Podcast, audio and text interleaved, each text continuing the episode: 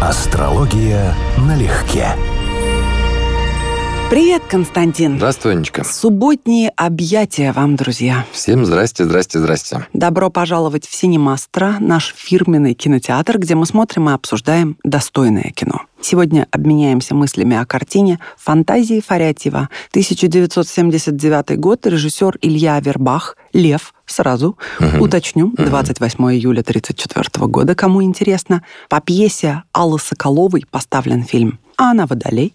2 февраля 1944 Великолепная музыка. Музыка Альфреда Шницке. Согласись, Константин, фильм тих и скромен, несмотря на блистательный совершенно актерский состав. Во-первых, Миронов. Угу. Во-вторых, угу. Ниелова. Да.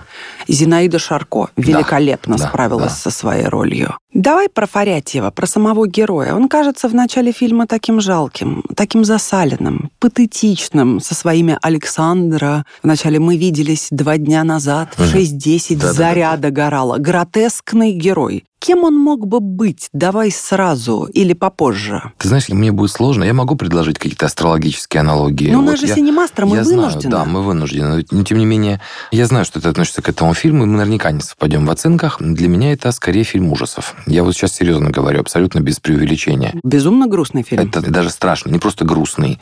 Ты понимаешь, насколько все, абсолютно все персонажи, наверное, кроме этого ребенка, который учится играть на пианино, насколько они все одиноки, насколько они заблудившиеся в собственном внутреннем мире, насколько они бедны духовно, все, включая Фарятьева. И это постоянно подчеркивается обстановкой, специальной операторской работой, и вот светом сверху, таким контрастным, с тенями на лицах, бедным таким. В них всех мало света. Фактически это вот люди без цели, без смысла, понимающие, двое из них, как минимум, отчетливо понимают, что что-то не так. Двое. Это Сестра, Люба, Люба да. да, и сам Фарятьев. У них своеобразные способы избежать из этого. Люба считает, что это она вот обязательно первый сценарий замуж, потому что мама. Или любовь, потому что старшая сестра. Она еще не понимает, что и то, и другое тоже тупики, но она пытается. И Фарятьев, который остро испытывает эту внутреннюю потребность, у него дефицит этого. Он знает, что в нем этого нет. Но у него есть потребность искать этот ход. И они все в нем это оценивают в какой-то момент. Но еще раз, ощущение страха от того, во что может превратиться человеческая жизнь. Я абсолютно с тобой согласна. Не знаю, почему ты предполагал, что здесь есть с чем не согласиться.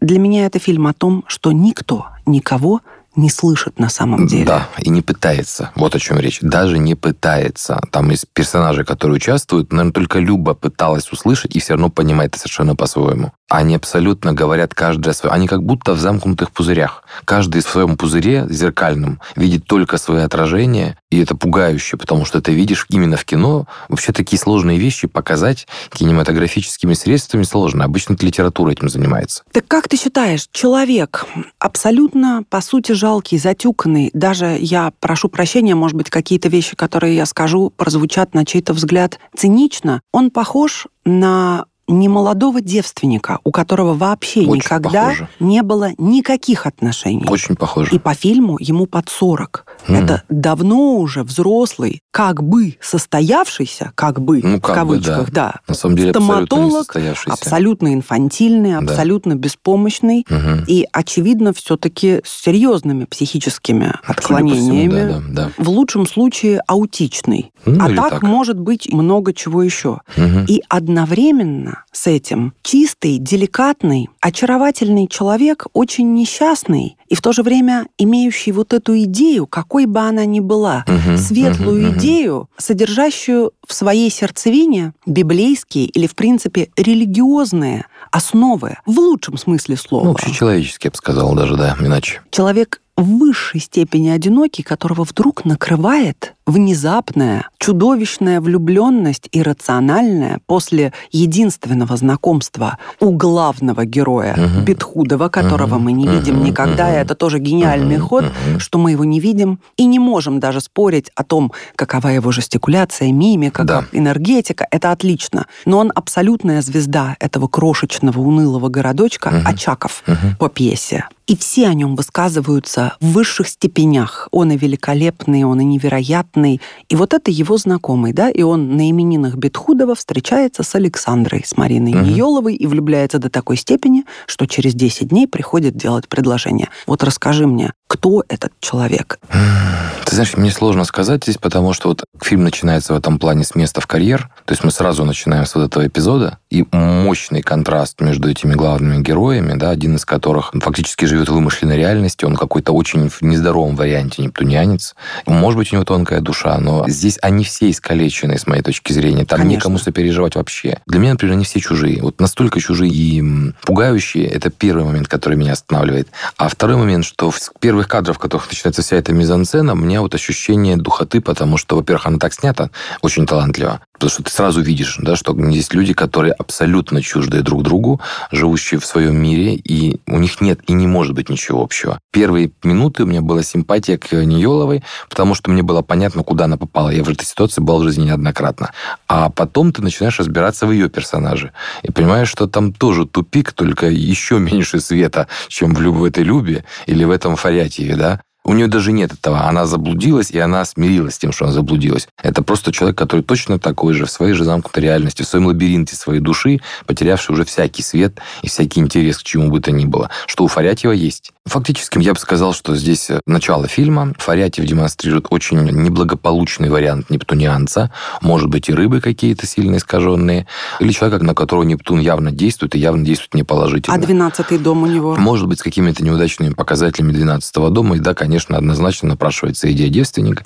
Какие-то гиперрафинированная дева с плохим влиянием Нептуна. Тем более, что, в принципе, соответствует тому поколению, когда это все снималось. Нептун был в деве, и у кого-то это были явно искаженные процессы. А с ним взаимодействует женщина явно земного типа. Очень конкретная, очень предметная, очень рациональная, достаточно холодная, хорошо понимающая, что происходит, испытывающая стесненные качества какие-то, да, понимающая, что они не ровня, ее обижает эта ситуация. На самом деле для нее это еще оскорбление происходящее. И она депрессует от того, что с ней происходит. Мы видим, что она не очень добрая женщина. Мы просто вначале не понимаем причин, да, что она отчаявшаяся, что она отчасти вымотанная, слегка не то чтобы обозленная, она доведенная до невроза и обстоятельствами своей жизни, и этой роковой связью, как называет ее мама, то есть с Бетхудовым. Это угу. любовь ее совершенно невероятная, с ее стороны угу. страсть, да, наверное, угу. все-таки не любовь, а ослепленность, обожествление человека. Но то, как она обращается с мальчиком, что бросается в глаза, угу. что она с ним говорит очень неласково, недобро. Ну, да, она вы... стихия Сатурн, да. Угу. Выпроваживает его, ну, с чего ты взял, что что все сатурнианцы стали Нет, бы так ну, общаться так, с ребенком. Мы... Это, это сатурнианская манера. Если мы говорим о планетах, это ее функция конкретно. Она выпроваживает он... его как котенка за шкирку оба раза. Второй раз очень показательно именно. Второй раз она его выставляет в ливень, хотя у нее есть уважительная причина, там истерит сестра. Да, да, да. Ты сейчас начала говорить, я, кажется, понял, что меня так пугало. Вот в целом. А ты правильно сказала, отчаявшиеся. Они все отчаявшиеся в какой-то степени. Они похожи на людей, вот знаешь, как у пловцов, когда человек тонет, он хватается за все, что угодно, чтобы всплыть, и тонет спасателя. Вот они все похожи на тонущих людей, которые топят окружающих. В силу темперамента они это делают с разной интенсивностью, разным способом. Фарятьев пытается цепляться за эту любовь, которая существует, по сути, только в нем. Чисто нептунианский вымысел. Да и вообще, любовь ли это? Это ведь да, тоже нет, его конечно. фантазия. Нет, конечно. Оно сильное чувство, но не венерианское. Это Нептун. Так людей любить нельзя вообще никогда. Для Александры фактически, вот опять же, она в ситуации, при которой для нее все, все окружающее, и ребенок, которого она учит музыке, и сестра, и мать, это некоторое досадное недоразумение. А спасается она Бетхудовым.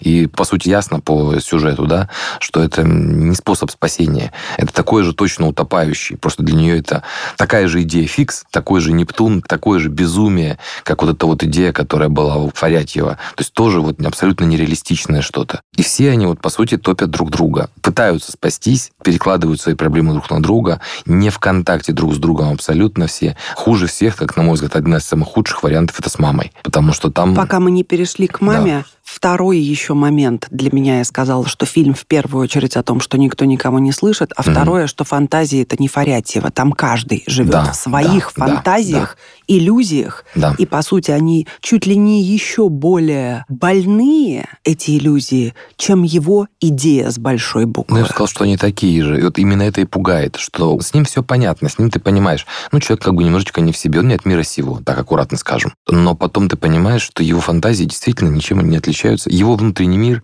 вот эта капсула, в которой он живет, она же ничем не отличается от тех окружающих людей. Более того, у него-то хотя бы сохранился этот внутренний огонь. Он понимает, что должно быть что-то более светлое. А у них у всех, вот как вот у мамы, например, да, когда она слушает, подслушивает там и плачет, вот ощущение, что она испытывает ту же потребность, да, но она давно смирилась, что, видимо, ей это недоступно. Он в них это пробуждает. Он, я бы сказал, напоминает, что это всех у нас есть. Но возвращаясь к началу, Фарятьев говорит Александре, было бы очень правильно, если бы мы поженились через 10 дней после знакомства. Угу. «Я знаю», — продолжает он, — «что некрасив, лицо у меня неприятное, сложен не атлетически, зарабатываю мало. Знакомы мы 10 дней, с тех пор я потерял свою индивидуальность, но не отказывайте мне, пожалуйста». Хочется сказать, заманчивое предложение. При этом сравнивает Александру с Сикстинской капеллой и говорит, никто не будет любить вас так, как я. Я люблю вас так, как никто. Никогда никого не любил. И вот этой фразой, по сути, фильм начинается, и круг замыкается в конце ею же. Угу. Ты сказал, плохой вариант нептунианца, но, по сути, это же просто неадекват для взрослого мужчины. Он адекватен в том плане, что он работает, что он понимает свои недостатки, но он настолько живет в вымышленной реальности, в том числе вот относительно того, что называет свою любовь, это Нептун. Он ушел с головами в это. Режиссер это хорошо показывает. Он приходит с работы, он, по сути, как ты говоришь, аутичен. То есть он большую часть времени замирает, уплывает куда-то, да. Он не в контакте с чем-то. Вот он постоянно где-то внутри себя. И вот, вот это вот все хорошо обставлено, опять же, операторской, режиссерской работой, реальной бедностью обстановки, в которой они живут. Она прям подчеркнутая бедность. Я считал, что это, честно говоря, режиссерская задумка, чтобы прямо показать бедность происходящего не окружающей обстановки, не антисоветчину, а бедность их внутреннего мира. И заметь еще, он Павлик. Да, это, Мужчине это под 40, там, да. а угу. он Павлик. Его это называют всех, Павликом да. все. Да. Александра довольно-таки прагматичная, земная, обычная женщина. Великолепны две сцены с ней, на мой взгляд. Первая — это когда она вначале очень злая, с ненавистью встречает Павлика, угу. который пришел за ответом, сажает «Ешьте». Она груба. Но раздражение проходит. Но раздражение проходит, и видя, насколько он действительно угу. чистый, искренний угу. человек, как он искренне огорчен тем, что она в таком состоянии, угу. ее отпускает, он умудряется пробить ее броню. Она не и злой она, человек. Она не злой вот человек совсем. Да, угу. она задерганный человек. Угу. Совершенно верно. И в этом смысле квартирный вопрос, никуда от него не уйдешь. Самая поверхностная и все-таки в то же время самая фундаментальная причина происходящего в том, что не могут три взрослых человека жить в маленькой двухкомнатной квартире, в которой одна из комнат проходная, там, где все слышно, не могут они остаться здоровыми психически людьми. Ну, я бы сказал, что это побочный, по, а я бы сказала, что это важно. момент, потому нет, это что все-таки важно. важно и то, что у них это в фильме показано, у них нет вообще ни у одного из них никакого направления в жизни. Они живут так, как будто они вечные и бессмысленные. У них нет ни идеи развития, ни попыток развития, ни попыток что-то менять, ничего-то добиваться. Я сейчас даже не говорю про материальное, типа улучшить жилищные условия, что очень актуально в этой ситуации. А в принципе они просто заблудившиеся, вот пустые. И это, еще раз, это пугает больше, чем многие другие фильмы ужасов, на мой взгляд смотришь на людей, которые заперты в своих телах, вот прям заперты, внутри своей психики, внутри этих потемков, внутри своей этой мясной избушки, условно говоря. То есть они ищут выход в жизни, вот еще раз, каждый по-своему. Переезд, любая это носится с этим физиком, который станет великим физиком. А мне кажется, она с ним не носится, она это говорит в пику сестре, потому что она чувствует себя некрасивой по сравнению с ней. Она понимает, что что-то нужно изменить, ей не нравится ни вариант, предложенный матерью, но она не знает другого, ни вариант, предложенный сестрой, но она не знает другого. Поэтому она пытается найти кого-то, да, и с его помощью исправить ситуацию. Уехать, выйти замуж в таком стиле, да, и отсюда нагрубит. Она рефлекторно грубит им обеим, потому что фактически отражает свое неуважение к происходящему. Я помню, что когда я смотрел этот фильм первый раз в детстве, или лет 7 или 8, я, естественно, ничего не понял, и именно этот персонаж у меня вызывал раздражение вот именно вот, ну, ярко хамством, да, реакциями. Сейчас мое понимание, конечно, изменилось радикально. Да, она груба, она некорректна, она точно такая же заблудившаяся, но у нее есть еще живое начало, она пытается что-то менять в своей жизни, только пока не понимает как. И поэтому хаотично двигается в разные стороны, вдруг испытывает любовь такую же мистическую, да, не любовь, а иллюзию любви. Ну, то есть она пытается вырваться, а остальные, они замкнуты, они уже в тюрьмах. Кем бы могла быть Люба? Расскажи. Понятно, что она ведет себя во многом. Тоже не хочется говорить как типичный подросток, потому что подростки разные, не все себя так ведут. Но какие-то характерные типовые черты в ней при наличии здравомыслия, она ведь говорит периодически да, довольно-таки разумные вещи. Да. Просто в хамской форме. Да. Просто в хамской форме. Но вот ее и спишем на подростковый да, возраст, да, да, на да, неспособность или нежелание справиться с эмоциями. Но все-таки кого в ней видишь? Там юпитерианский типаж, в общем, у нее тоже не очень удачный юпитерианский типаж. А по поведению это огонь. Какая-то огненная стихия, какое-то ее проявление тоже не такое аффлектированное. Хм, забавно ты сказал «огонь», а Екатерина Дорова, угу. играющая роль Любы, 25 июля «Лев. Огонь». Угу.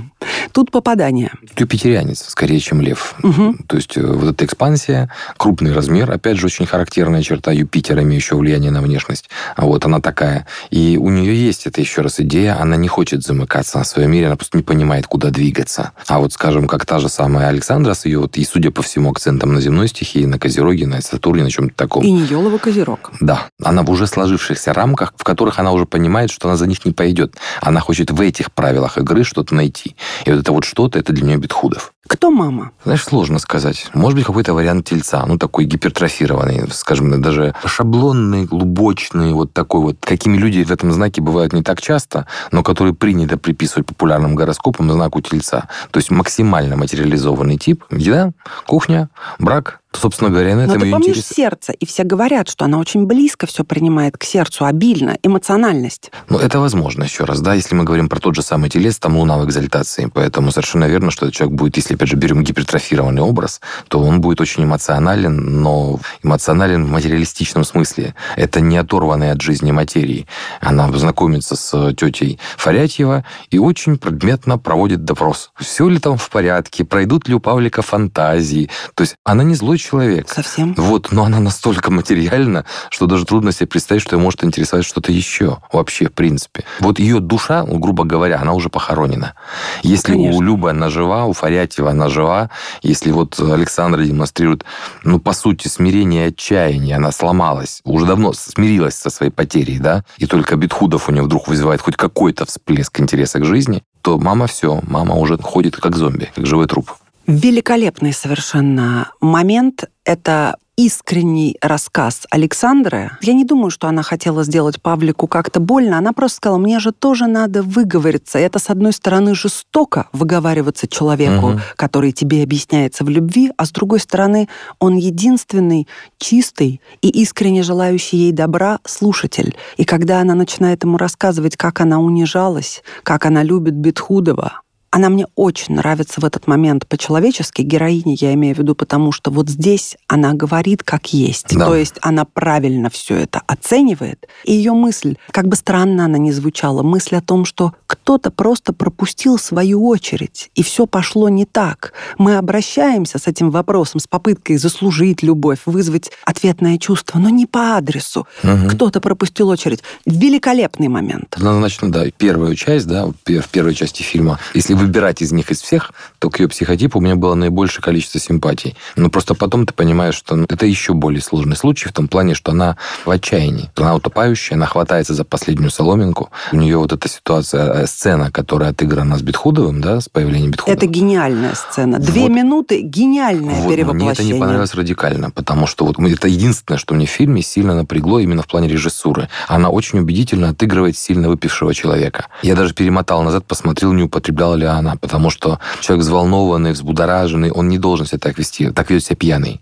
Вот так прям четко пьяный. себя человек, который практически в моменте обезумел, либо от счастья, либо от горя. И мне кажется, она сильнейшим образом это отыгрывает. Она возвращается именно как пьяная, как опьяневшая она от этого счастья. отыгрывает очень выпившего человека. Очень убедительно, еще раз, да. И вот этот момент, когда ты понимаешь, что это тоже часть цельная образа, иначе бы режиссер на это не вставил, да, заставил переиграть, то ты понимаешь, что это она вжила в затяжной тяжелой депрессии. Она уже смирилась с тем, что Павлик это, да, наверное, это ее уровень. То есть Даже это она уже могла принять. И вдруг у нее маленький шанс вырваться из этого всего. И отсюда такая реакция. Ну, то есть человек, живущий в крайней степени отчаяния, но смирившийся с ним, сжившийся с ним. Не забываем, что она его боготворит. Вот здесь что это? Плохой седьмой дом, что там, Нептун у нее тоже. Она ведь поставила этого мужчину на пьедестал. Как мы понимаем из фильма, он действительно центровая фигура в их крошечном городочке. Потому что о нем все говорят. И тетя Фарятьева, и, и сам Павлик. Вот все говорят хорошо. Заметь, все говорят, он очень проницательный, он тонко чувствует обстоятельства, он удивительный. И сам Фарятьев говорит, может быть, мы даже не можем оценить, до какой степени он поразительный человек. И она говорит, естественно, то же самое. Но, цитируя его слова, мы должны как минимум, помнишь, сидя с манера, Павликом... Манера, да, когда она копирует его манеру. Ну, манеру, может быть, она добавляет от себя угу. эмоций, но то, что он говорит, это обычная банальщина. Да, абсолютно. Там ничего нет. Более того, если она копирует его манеру, то там еще и демонстративность, и нарциссизм прям выраженные. Однозначно. И еще мы можем о нем сделать вывод по маминым словам, что каждый раз, когда у тебя что-то начинает налаживаться, склеиваться,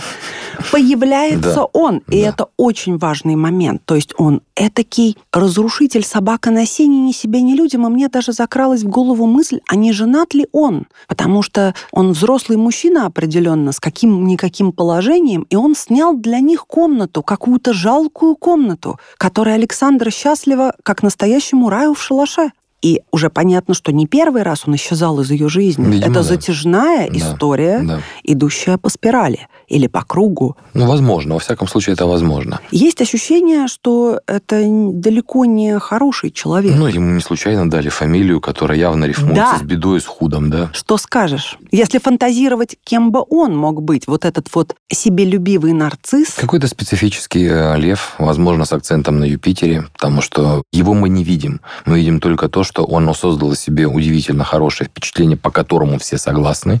Так не бывает с реальными людьми. Так бывает с нарциссами, так бывает с людьми, которые, по сути, не настоящие, которые создают о себе впечатление, выстраивают его целенаправленно. Настоящий человек обязательно будет раздражать окружающих, потому что его искренние грани видны всем, и с кем-то он будет совместим, с кем-то нет. Еще важнейший момент, когда приходит Павлик, а она уже ушла с Бетхудовым, угу, угу. Люба говорит ему, «Павел Павлович, не унижайтесь. Она ушла с Битхудовым полчаса назад. Он только поманил ее пальцем, и она побежала как дурочка, несмотря на 30 лет и музыкальное образование. А про вас она даже не вспомнила. Папа называет ее Сашей, мама Шурой, Санек. а Битхудов зовет ее Санек.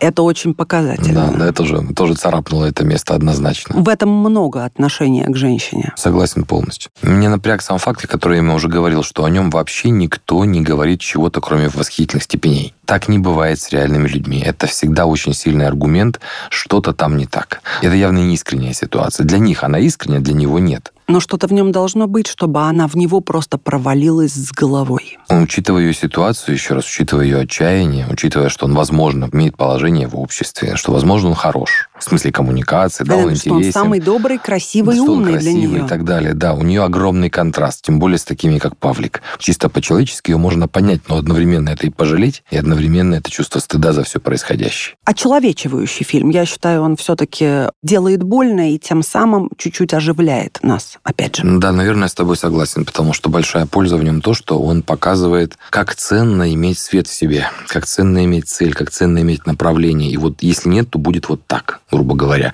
И вот этот испуг, который ты переживаешь внутри, он мотивирует. Вот то, что говоришь, больно, да, я другими словами это называю. И еще один момент, который мы с тобой не проговорили, это как Павлик засыпает, но в этот момент мы этого не знаем, и кажется, что он что умер. Он умер, да. Да. да. И внутренне, мне кажется, это и символизирует да. то, что он умер. Да, я до последнего думал, дышит, не дышит, потом открыл глаза. Думаешь, ну, может быть, и лучше было бы для сюжета фильма. Ну нет, это было бы, наверное, слишком патетично, слишком драматично, это бы шокировало и маму, и все были бы тогда безоговорочно, бесповоротно несчастные, хотя они таковыми и являются, тем не менее, то, что он просыпается, оставляет даже не то, что надежду, мы просто выдыхаем и думаем, Господи, слава Богу, что ты хотя бы жив. В смысле жизни абсолютно с тобой согласен, а в смысле произведения искусства я даже не знаю, какой финал хуже честно. Еще скажи мне, пожалуйста, как ты рассматриваешь это, что Он говорит Любе, я не знаю, как теперь жить. Если бы она захотела, я бы от всего отказался, я бы все забыл. То есть такой человек одержимый единственным, что по сути у него есть вот эта вот его идея, этот труд, благодаря которому он чуть ли не прославиться хочет, он готов все все забыть ради кого? Ради женщины, в которой он видит Сикстинскую капеллу и глаза и волосы с рыжинкой. Он ничего о ней не знает вообще. Более того, он даже видел в эти дни, как она с ним груба, бестактна. Ее ненавидящий взгляд. Она ему открыто говорит, я не люблю вас, что вы можете сделать, чтобы я вас полюбил? И при всем при этом он говорит, не знаю, как дальше жить. Ну, он явно не в контакте с реальностью. И вот, может быть, это и есть хороший момент этого фильма, что это столкновение с реальностью заставит его задуматься о тем, что он, он же осознал, да, что не надо было это говорить, да, то есть он включился. Ничего не осознал. Нет, он, ну, не надо было... Ему показалось, что он не сказал главного. Испугается кто угодно, он говорит, да, Правильно. не надо было это говорить. Но ты смотри, насколько он далек от реальности, произнося слова, а я не сказал, что надо уловить гармонию момента. Я забыл, я всегда забываю сказать самое, самое главное. главное. Ему да, да, кажется, что эта фраза что-то бы изменила. Ну, может быть, еще раз, что жизнь его так жестко столкновением с реальностью все-таки заставит вырваться из того пузыря, в который он сам себя загнал или в котором он прожил значительную часть жизни. Что, возможно, это пойдет ему на позитив. Он не знает, как жить. И это, по сути, означает, моя старая жизнь закончена. Старые правила больше не работают. Я не смогу больше прятаться в этом пузыре. А как жить дальше? Я родился, как новорожденный. Оно новых правил у меня нет. И он, соответственно, отражает этой фразой, что вот не знаю, как жить дальше. Может быть, в этом есть хоть какой-то оптимистический финал. Потому что так-то он весь трагический. Вот нет же трагедии, да, в произошедшем. Вообще нет никакого действия. И тем не менее трагический финал. И тем не менее все это очень жизненно. Поэтому жизненно. я его и выбрала. Потому что это все нас огрушает и окружало десятилетиями и будет окружать. Все эти шаблонные фразы, отношения, реакции как и расклады. Жить, я тебе скажу. Друзья, в такие моменты это четко осознаю. Да, вот на этой оптимистичной ноте. Спасибо, что были с нами. Синемастер еще распахнет свои двери. Поучаствуем, поговорим, подумаем. Всем пока. Пока-пока-пока. Астрология налегке.